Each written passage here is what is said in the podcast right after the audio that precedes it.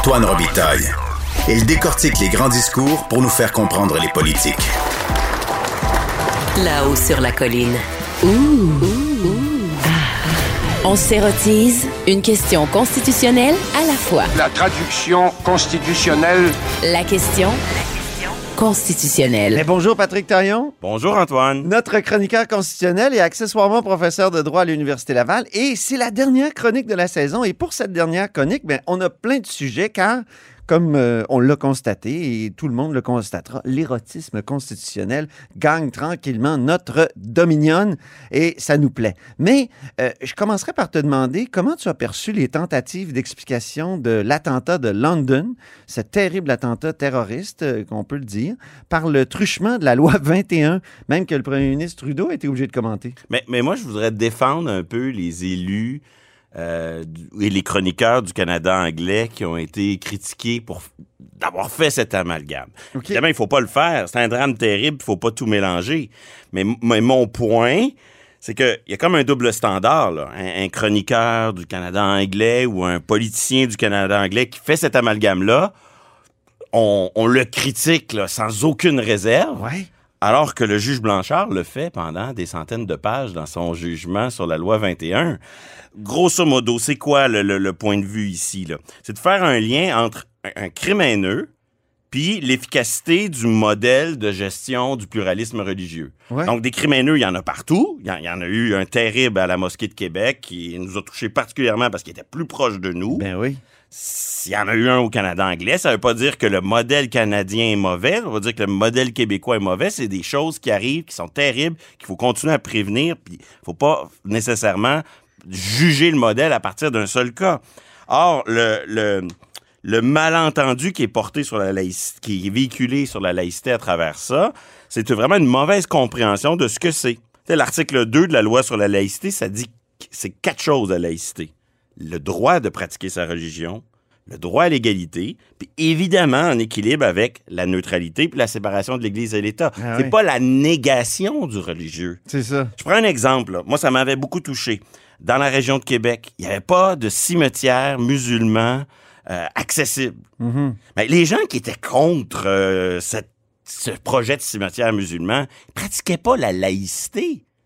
Mais au dans la conception de la laïcité du juge Blanchard, ne freiner le religieux, ne pas vouloir de cimetière, euh, ça c'est de la laïcité. Ah oui. Alors qu'au contraire, la laïcité, c'est la reconnaissance du droit de pratiquer sa religion avec des limites qui relèvent de, de- de l'équilibre qu'il doit y avoir avec d'autres ingrédients. C'est ça. Puis là, au fond, on fait le même euh, raisonnement ici. Il y a un crime haineux. Si le crime haineux vise à, à- à freiner, à réprimer le religieux, là, ceux qui comprennent mal c'est quoi la laïcité se permettrait soudainement un lien qui n'existe pas. Ben non. Et, et donc, il faut, il faut bien comprendre que le multiculturalisme canadien, tout comme le modèle québécois de la laïcité, ça vise à organiser la coexistence des religions, pas à la réprimer.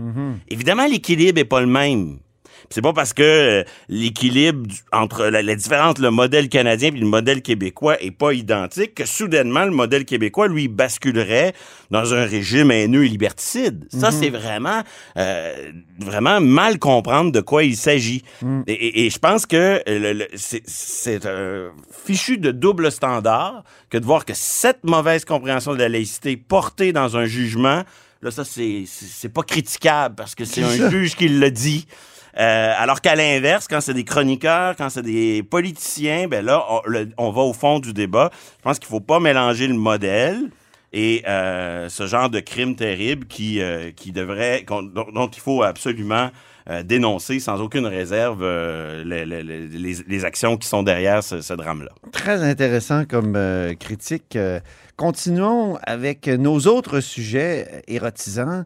Euh, Là, il y a en Ontario le premier ministre euh, Doug Ford qui a décidé de recourir à la disposition de dérogation et tu t'es plongé dans le fameux jugement auquel il veut déroger. Et, et c'est important parce que dans cette affaire-là, il y a, il y a deux, il y a deux ingrédients qui sont très fréquents au Québec. Oui? Euh, la limitation des dépenses électorales, c'est quelque chose que l'on pratique. On était à l'avant-garde du reste du Canada depuis au moins la, la, la fin des années 70, là, et, et, la dérogation aux droits et libertés annoncée par le gouvernement Ford, ben, juste le, gouvernement actuel à Québec aura eu recours à cela au moins deux fois là, avec euh, loi 21 et loi 96. Donc, grosso modo, c'est quoi le contexte? C'est que depuis qu'on a des élections à date fixe, euh, on sait la date de l'élection. Donc, ça peut être intéressant de dépenser beaucoup d'argent dans les semaines qui précèdent l'élection. Et donc, au fédéral et en Ontario, on a mis un plafond dans les semaines qui précèdent le début de l'élection pour les tiers. C'est quoi les tiers? C'est le conseil du patronat, c'est euh, Greenpeace. Les, les, syndicats. Les syndicats, c'est des groupes d'intérêts qui peuvent avoir des intérêts de gauche ou de droite à défendre et, et qui euh, sans, ils peuvent dépenser énormément d'argent. Mm -hmm. Alors, on leur impose des limites dans les mois qui précèdent. Alors, en Ontario, on a mis une limite de six mois d'abord, imitée ensuite par le fédéral. Et récemment, en 2021, le gouvernement Ford a à 12 mois cette limite. Alors, c'est ça qui est contesté. Puis c'est important au Québec parce que nous, on n'en a pas, à ma connaissance, d'encadrement durant la période préélectorale, mais ça pourrait venir. Oui, parce que le directeur général des élections l'a déjà dit. Et, et, on a ici euh, un dossier, le dossier Maheu, qui va être en audition là, très bientôt devant euh, les tribunaux ah, oui. pour la question du 100 là, et oui, de toute la, nos réformes électorales. Et, et, donc, grosso modo, on a une décision ontarienne, parce que généralement, là, ça passe, ces choses-là. Dans l'affaire Limman, je, je, je, résume pas parce que je veux faire vite, mais Limman, l'affaire Harper de 2004, un, un autre arrêt qui s'appelle Figueroa de 2003, on, et, et, et d'autres décisions, mais ce sont les principales. On a vu les tribunaux là, acheter l'idée qu'il y avait au Canada, une façon de se différencier des Américains, là, euh, une forme de nationalisme constitutionnel pratiqué oh. par nos tribunaux. Et euh, tu sais que c'est important parce que aux États-Unis ont perdu le contrôle là-dessus. Là? Alors, ils ont vraiment affirmé l'idée qu'au Canada, un modèle égalitaire euh, de dépenses électorales, ça avait du bon, puis que c'était conforme aux valeurs sous-jacentes de la charte. Mm -hmm. Et notamment dans le dossier Harper, c'était Stephen Harper pas encore premier ministre, mm -hmm. qui était à la tête d'un groupe de pression et qui contestait le fait que, comme groupe de pression, on lui, on lui imposait des dépenses. Donc, a priori, les tribunaux se sont déjà prononcés, c'est valide ce genre de limitation-là. Ouais. Mais eh, c'est toujours la même chose, c'est une limitation de la liberté d'expression, mais qui se justifie au 1. regard de l'article 1. Et donc, le juge en Ontario, il fait la même chose. Qui dit que dans une société libre et démocratique, ça peut se faire, ça, limiter les droits et libertés. Exactement. Il n'y a aucun droit qui est absolu. Avec voilà. un objectif valable et des moyens proportionnés, on peut euh, limiter le droit en question. Donc, on fait le même test qu'on a déjà vu. Et là, il arrive à la conclusion, grosso modo, que ce n'est pas une atteinte minimale, qui aurait moyen d'atteindre le même objectif par des moyens plus modérés. Et grosso modo, ça se joue à peu de choses. Ouais. Le juge nous dit, si le délai était plus court, 12 mois, c'est trop. 12 mois, là, c'est trop long. Euh, six, six mois, j'ai plein d'experts qui me disent que six mois, ce serait suffisant. Okay. 12 mois, c'est beaucoup trop long. Donc, la loi est inconstitutionnelle. Décision surprenante parce qu'un peu en décalage avec les, les affaires Harper, Lindman et compagnie. Mais en même temps, on se dit, bon, ça joue sur une question de délai. Le gouvernement Ford, lui, dit, question pas question. De délai, c'est quelque chose. Bien sûr. Pas question, je vais recourir à la dérogation. Alors là, c'est la boîte de Pandore, c'est le débat sur euh, est-ce qu'on peut, est-ce que c'est légitime de, recourir à la, à la dérogation? Ah, il y a même des gens qui disent que c'est faudrait remettre sur le tapis la proposition euh, du chef euh, libéral Pierre Martin, Paul Martin qui avait dit qu'il faut se débarrasser en plein débat des chefs, je me souviens, au début des années 2000. Et c'est fascinant parce que là, ce discours alarmiste va nous dire qu'on suspend les droits et libertés en Ontario. Ouais, ouais. Euh, et, et, et d'ailleurs, le gouvernement Ford l'avait déjà. Comme si c'était les mesures de guerre. Exactement. et là, et là, on va, le, on rappelle que le gouvernement Ford, il avait une réforme un peu cow-boy des, euh, du nombre de sièges au conseil municipal de Toronto. Toronto. Et euh, il avait perdu en cour supérieure. Il s'était présenté en cour d'appel en disant, là, euh, votre jugement de première instance, il est pas bon. Puis si jamais vous me donnez tort, on s'en va avec la dérogation. Et la Cour d'appel avait donné raison. Et là, les gens qui sont très opposés à la dérogation avaient dit, ah, c'est inacceptable de menacer un tribunal de recourir à la dérogation. C'est comme une pression indue Voyons. sur le tribunal. Mais là, cette fois, pas de menace. C'est étonnant parce que moi, je pense que le gouvernement Ford a beaucoup de chance en appel. Ouais. Mais le gouvernement Ford décide qu'il va pas attendre l'appel. Ouais. Il veut absolument imposer sa norme et donc il veut déroger. Et on se retrouve euh, dans une situation où, quand on regarde comment ça fonctionne pour vrai, mais finalement, la dérogation, c'est un débat sur qui a le dernier mot, non pas sur il y a des droits ou il n'y a pas de droits, mais sur quel est le juste délai. Ben oui. Parce que et les tribunaux et le législateur sont d'accord que ça prend des limites. Mais c'est ça le dialogue entre les pouvoirs. Mais c'est ça, c'est une bonne chose. Donc, Mais- la dérogation peut avoir, euh, Mais ou la menace de dérogation peut avoir un, un très bon effet de faire, de forcer les, les pouvoirs. Quand je parle des pouvoirs, là, c'est euh, judiciaire, législatif, exécutif, à dialoguer. Donc, on est sur une simple question de délai. Hmm? Et là, il y en a qui vont dire, ben, les seules limites qui sont acceptables, ce sont celles qui sont définies par le juge, parce que lui, il a les bons critères. Ah oui. Mais donc, six mois, le juge dit que c'est correct, plus de six mois, ça ne l'est pas. Euh, moi, je pense que ce genre de, de moralisation inutile là, du débat, Oui. elle- elle nous empêche de voir l'essentiel. Ils sont tous d'accord, c'est juste une question de délai. Ouais. En revanche, il est vrai que à force de déroger, le gouvernement Ford ou un autre gouvernement manifeste un certain refus du contre-pouvoir judiciaire. Ouais. Et, et peut-être qu'il aurait avantage. c'est toujours pour cinq ans. Bien sûr. C'est toujours pour Toujours cinq ans. pour cinq ans. La question va être reposée. Donc, euh, son, son refus ne peut pas être absolu non plus. Moi, je trouve que c'est le génie de, de, cette, de, de ces dispositions-là. Et c'est limité dans le temps, puis ça force le retour euh, au, au- au débat. Absolument. Et, et- et le dossier va aller en appel d'ici là. Fait que le pouvoir judiciaire va continuer à pouvoir s'exprimer. Certains vont dire, ouais, mais sous la pression de cette Ben là, mais quand même. c'est on- la vie, là. On voit que derrière le discours euh, sur euh, euh, je suis le législateur, c'est moi qui ai le dernier mot, puis c'est fini, ou je suis, les droits et libertés, c'est absolu, puis on, on devrait jamais déroger. Quand on regarde comment ça fonctionne pour vrai, Ouais. une espèce de dialogue sur une question bien précise de délai, qui est quand même pas euh, la fin du monde. Un mot, Patrick, maintenant sur l'aide médicale à mourir. Il y a un enjeu de partage des compétences. Partage des compétences, qu'est-ce que c'est? C'est qui fait quoi? Est-ce que c'est les provinces ou le gouvernement central? Deux exemples pour conclure la saison qui montrent que notre compétence que l'on considère acquise en santé est, Mm. est continuellement dans un tiraillement avec euh, les compétences fédérales.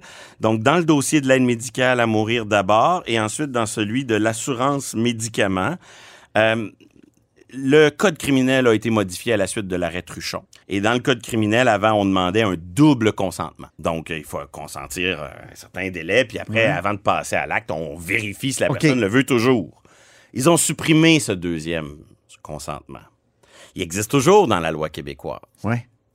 Communiqué du ministre de la Santé avec des citations de l'opposition, donc j'imagine un communiqué transpartisan qui tombe jeudi euh, 10 10 juin dernier.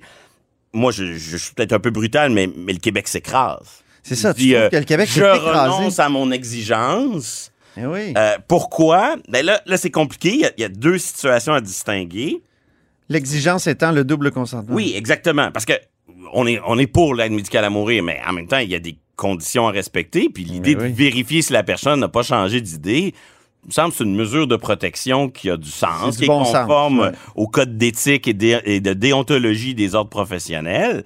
Mais là, il y a, il y a deux distinctions à, il y a deux cas à distinguer. Il y a évidemment là où on s'en va, c'est-à-dire de permettre l'aide médicale à mourir pour des gens qui n'ont sont plus en mesure de consentir au moment de le pratiquer. Mettons que j'ai l'Alzheimer, quand j'ai le quand j'ai le diagnostic ou à certaines critères, à certaines conditions, je- je- j'exprime mon intention de vouloir y recourir. Puis évidemment, ben, le, le moment venu, je suis plus capable de donner le deuxième Voilà. consentement. Ouais. Donc évidemment, je comprends qu'on supprime le- éventuellement le deuxième consentement pour ce genre de S'il y a situation. impossibilité, oui. Mais pour les gens qui souffrent, par exemple, d'un cancer généralisé puis qui ont toute leur tête, qu'est-ce que ça coûte là, de, de demander une dernière fois? En êtes-vous euh, certain? Et, et- et ma, ma crainte, puis c'est ça que je veux illustrer ici, c'est que j'ai l'impression que le Québec a, a peur des tribunaux parce que euh, nos tribunaux pratiquent ce qu'on appelle euh, la prépondérance fédérale pour tout conflit de loi. Donc, euh, qu'est-ce qu'un conflit de loi? Ben, c'est quand une loi dit il est interdit de faire quelque chose, puis l'autre loi nous oblige de faire ça. Mhm. Et dans ce temps-là, on dit conflit d'opérabilité. La loi fédérale a prépondérance. Mais Le Dominion domine. Exactement. Mais de façon très euh, insidieuse, et je le dénonce à chaque fois, euh, les tribunaux ont aussi inventé des conflits d'intention. Oh. Et je pense que c'est ça que redoutent euh, les autorités euh, au Québec, c'est que d'une certaine façon, on peut en ce moment additionner la loi fédérale, code criminel et les exigences de la loi québécoise. Un plus l'autre, ça, ça se fait. Qui est dans le soin. Oui. Mais le problème, c'est que l'on craint que un tribunal arrive en disant l'intention du fédéral, c'est de, de, de ne plus permettre ce- de- de- d'éviter ce deuxième consentement et en l'imposant, Québec contredit cela. Et donc, pour éviter une invalidation, on va préventivement prendre le pli. Et, ça correspond. Surtout depuis la jurisprudence Carter, depuis l'arrêt Carter de la Cour suprême sur l'aide médicale à mourir, où on est devenu euh, des... des, euh, quand- on a changé la, la façon dont on interprétait le droit à la vie. Donc, Ils sont assez radicalement pour l'aide médicale à mourir, presque en toutes circonstances. Oui, et on se retrouve dans une situation où, normalement, le code criminel, ça devrait être les exigences minimales, le Ouais. seuil à partir duquel l'aide médicale devient criminalisée. Puis après ça, les ordres professionnels, ils ajoutent leurs exigences à eux. Ah les ouais. provinces qui gèrent la santé ajoutent leurs exigences à eux. Mais cette mauvaise interprétation des tribunaux de la prépondérance fédérale nous amène à craindre qu'au contraire, toute exigence qui s'ajouterait à celle d'Ottawa serait un conflit d'intention. Ça, c'est une mauvaise interprétation de la jurisprudence. Il faut se battre contre ça. Il faut, il faut critiquer cela, à, Mhm. à mon humble avis. Et dernier exemple, parce que le temps file, Oui. assurance médicaments. Oui. Une lettre dans le Journal de Montréal, Journal de Québec aujourd'hui, section Faites la différence Oui, oui. un grand collectif de syndicalistes québécois. Ils, sont là, toutes les grandes centrales et des groupes, euh, d'autres groupes de la société civile. Euh, grosso modo, un rapport produit et commandé par le fédéral nous dit, principale recommandation, il nous faut au Canada un régime public et universel d'assurance médicaments. Mhm. On pensait qu'on l'avait ici au Québec, mais c'est un régime Il- mixte. C'est un régime à améliorer. Ouais. Alors, qu'est-ce que nous dit notre collectif euh, de, de syndicats dans les pages du Journal de Montréal? Je- J'en cite une phrase. La protection des champs de compétences doit cesser de servir de prétexte pour justifier, pour justifier une opposition au progrès Ah. social. Oh, oh. Autrement dit, les syndicats québécois nous demandent, demandent à l'Assemblée nationale De s'écraser. de, de s'écraser et, et de soutenir au nom du progrès social un nouveau programme fédéral. Et ils ont quand même de bons arguments. Ils nous disent, euh, mais euh, c'est pas le Québec est pas un paradoxe près. Ils revendiquent déjà une ingérence accrue du fédéral par un rehaussement des transferts. Ah. Donc, euh, c'est tout un dilemme hein, au quotidien, cette ça. gestion du partage des On compétences. pourrait leur répondre que c'est le pouvoir de fédéral de dépenser qui est aussi euh, débridé. Exactement. Et donc, le Québec, dans le dossier de l'assurance médicaments, va être face à un dilemme. Coopérer avant de se faire imposer un régime. Ah, oui. Euh, agir avant le fédéral pour que, euh, suivant la règle du premier arrivé, premier servi, si le progrès social arrive par le Québec, ben, il n'y aura pas besoin d'arriver par Ottawa. Euh, défendre passivement notre compétence, mais se mettre à dos cette large coalition de groupes sociaux qui exigent du changement.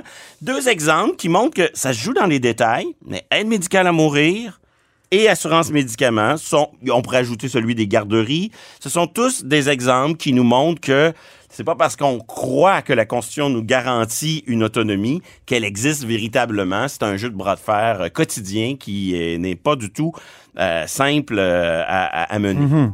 Merci infiniment, Patrick Taillon, et merci pour toutes ces chroniques érotisantes euh, pour tout le- depuis le début de cette année, cette saison. Puis, euh, on continue cet automne? Je l'espère bien. Merci Ben aussi. euh, merci, merci pour cette formidable tribune, mais surtout merci à nos, nos auditeurs que- Oui. avec qui on, on a souvent l'occasion d'interagir, notamment sur les réseaux et, et ailleurs. Merci de, de votre appétit pour la question constitutionnelle. Formidable. Merci beaucoup.